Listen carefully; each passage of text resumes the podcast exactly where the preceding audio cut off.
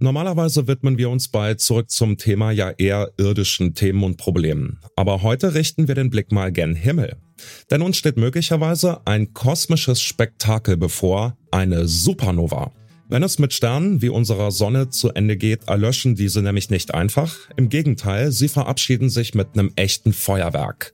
Und es könnte sein, dass wir schon bald eine solche Supernova beobachten können. Denn der rote Riese Betelgeuse im Sternbild Orion, der flackert in letzter Zeit auffällig. Was bedeutet das? Könnte Betelgeuse in einer Supernova enden? Das fragen wir uns heute. Ich bin Johannes Schmidt. Moin.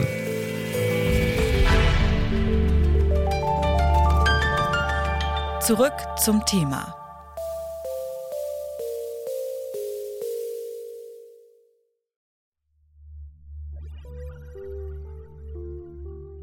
Betelgeuse ist ein roter Riesenstern in unserer Galaxie, der deutlich massereicher und auch deutlich größer ist als unsere Sonne, nämlich fast 800 Mal größer. Was geschieht, wenn Betelgeuse tatsächlich explodiert? Das habe ich den Astronomen Florian Freistetter gefragt. Er hat zahlreiche Bücher über Astronomie geschrieben und macht den Podcast Sternengeschichten. Herr Freistetter, Supernovae gehören wohl zum spektakulärsten, was der Himmel über uns zu bieten hat. Wie aufgeregt sind Sie denn bei der Vorstellung, dass Betelgeuse demnächst eine riesige, eine gigantische Pyroshow veranstalten könnte? Ja, vermutlich weniger aufgeregt, als es sich die Zuhörerschaft äh, vorstellen wird, denn die gigantische Pyroshow wird von der Erde vermutlich nicht ganz so dramatisch aussehen. Aufgeregt sein kann man definitiv wegen der Informationen, die uns so eine Supernova aus wissenschaftlicher Sicht bieten würde. Und das kann man sich schon darauf freuen, wenn das passieren sollte. Aber trotz aller Spekulationen ist es kein Ereignis, auf das ich jetzt mit angestrengter Aufmerksamkeit warten würde. Also ein bisschen Zeit ist vermutlich doch noch. Hm. Ja, und was hat sich da jetzt in letzter Zeit verändert? Ich habe was von einem auffälligen Flackern gelesen, das die Astronomen äh, aufmerksam gemacht hat. Was hat es denn mit diesem Flackern auf sich? Also wir wissen schon seit langem, dass Beta-Geuze Helligkeitsschwankungen zeigt. Das ist jetzt nichts Außergewöhnliches. Also seit langem weiß ich, dass man das wirklich schon seit Jahren, Jahrzehnten beobachtet. Das tun diese Sterne. Die leuchten nicht mehr so stabil, wie es ein ja, normaler Stern, der mitten in seinem Leben steht, wie die Sonne tut. Also Beta-Geuze ändert seine Helligkeit. Das hat man schon gewusst. Es sind auch immer wieder mal größere Helligkeitsschwankungen gekommen, aber so zum Jahreswechsel 2019, 2020 sind diese Schwankungen wirklich extrem geworden. Also da ist Beta-Geuze der ja äh, mit freiem Auge am Nachthimmel wirklich gut zu sehen ist, auch gut als rot leuchtender Stern zu sehen ist, weil es wirklich ein heller Stern ist, ist er sehr, sehr dunkel geworden. Den hat man dann ganz schwer nur noch gesehen. Und da hat man schon überlegt, was das denn sein kann, was da passiert ist, damit dieser Stern plötzlich so dunkel werden konnte, weil das war tatsächlich außergewöhnlich. Und auch da gab es schon Spekulationen, ob vielleicht eine Supernova kommen könnte, hat sich aber herausgestellt, dass dann was anderes die Ursache war. Und ähm, wenn wir jetzt auf die mögliche Supernova schauen, können Sie uns vielleicht mal, bevor wir jetzt auf den konkreten Fall gucken, erstmal allgemein erklären, was eine Supernova ist und weshalb es da zu so einer gewaltigen Explosion kommt. Supernova-Explosionen gibt es bei Sternen, die größer und schwerer sind als unsere Sonne. Unsere Sonne wird sich am Ende ihres Lebens aufblähen, die wird ja sehr, sehr langsam explodieren. Bei größeren Sternen, die mehr Masse haben, da läuft das Ende ein bisschen explosiver ab. Wenn da der Stern allen sinnvollen Treibstoff für seine Kernfusion im Inneren verbraucht hat, dann gibt es keine Kernfusion mehr im Inneren. Das heißt, es dringt auch keine Strahlung mehr aus dem Inneren nach außen. Und diese Strahlung ist es, die den Stern stabil hält, also die dafür sorgt, dass der Stern nicht unter seiner eigenen Gravitationskraft in sich zusammenfällt. Wenn die Kernfusion jetzt aber aufhört, dann macht der Stern genau das. Die ganzen gewaltigen Gasmassen der äußeren Schichten fallen auf den inneren Kern. Es gibt eine gewaltige Explosion und der ganze Stern, der löst sich in einer großen gewaltigen Explosion aus Licht, aus Gas auf und übrig bleibt dann je nach Masse ein Neutronenstern, ein schwarzes Loch, also so ja ein Sternenüberrest und die restlichen Teile des Sterns werden in alle Richtungen hinaus ins Weltall geschleudert. Und wie schaut das dann für uns hier auf der Erde aus? Also ich habe zum Beispiel gelesen, dass eine heftige Supernova monatelang als grelles Leuchten am Himmel zu sehen sein könnte. So hell, so grell, dass es sogar nachts zum Schattenwurf kommen könnte. So ein bisschen wie der Mond ja nachts auch einen fahlen Schatten wirft. Ähm, rechnen Sie damit, dass wir in unserer Lebzeit sowas erleben könnten durch Betelgeuse? Also man muss sich zuerst mal von der Vorstellung lösen, dass jetzt wirklich die Nacht taghell wird, nur weil irgendwie ein Stern zur Supernova wird. Sterne sind immer noch sehr, sehr, sehr weit weg.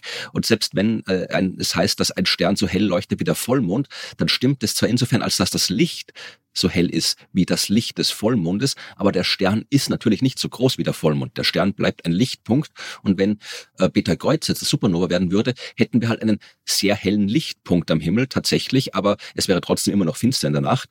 Äh, es gäbe einen hellen Lichtpunkt, den man vielleicht auch am Tag am Himmel sehen kann als hellen Lichtpunkt, aber es ist jetzt nicht so, dass wir da ein, ein feuerndes, explosives Wabern im Himmel sehen, was manche Menschen sich vorzustellen scheinen.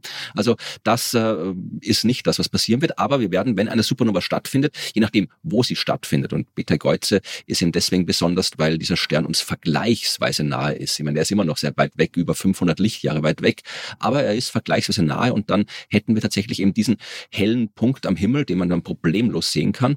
Und äh, ja, ob ich damit rechne, das Ding ist halt, man kann da nur sehr schwer rechnen im konkreten Sinn, weil Sterne auf ganz anderen Zeitskalen existieren als unsere menschlichen Zeitskalen. Wenn man sagt, bei einem Stern steht etwas kurz bevor, dann kann das alles sein zwischen ja, zehn Jahren und zehntausend Jahren oder hunderttausend Jahren. Das ist im Sternenleben alles extrem kurz.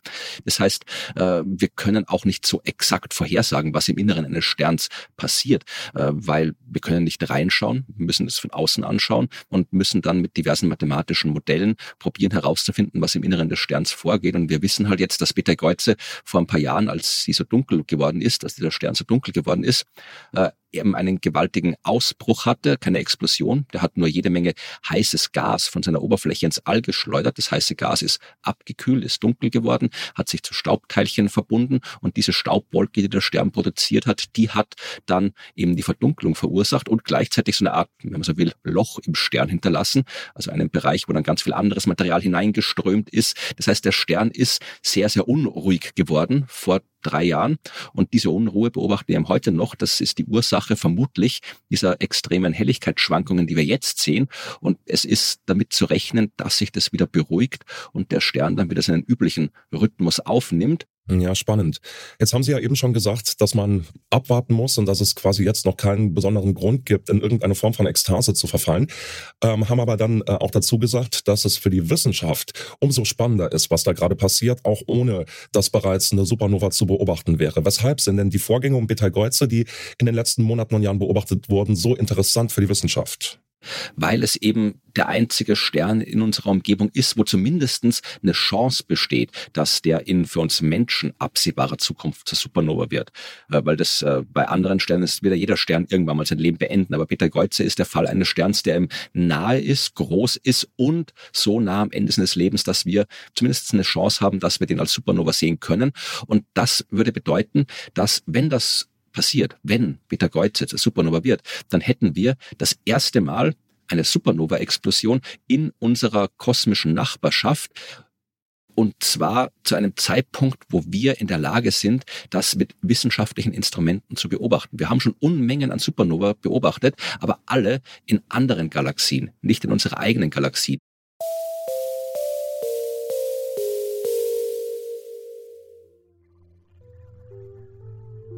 Das sagt der Astronom Florian Freistetter über die Entwicklungen beim roten Riesenstern Betelgeuse. Eine Supernova steht uns also nicht direkt bevor, wird aber aus wissenschaftlicher Perspektive und auf jeden Fall auch von unserem Gesprächspartner sehnsüchtig erwartet.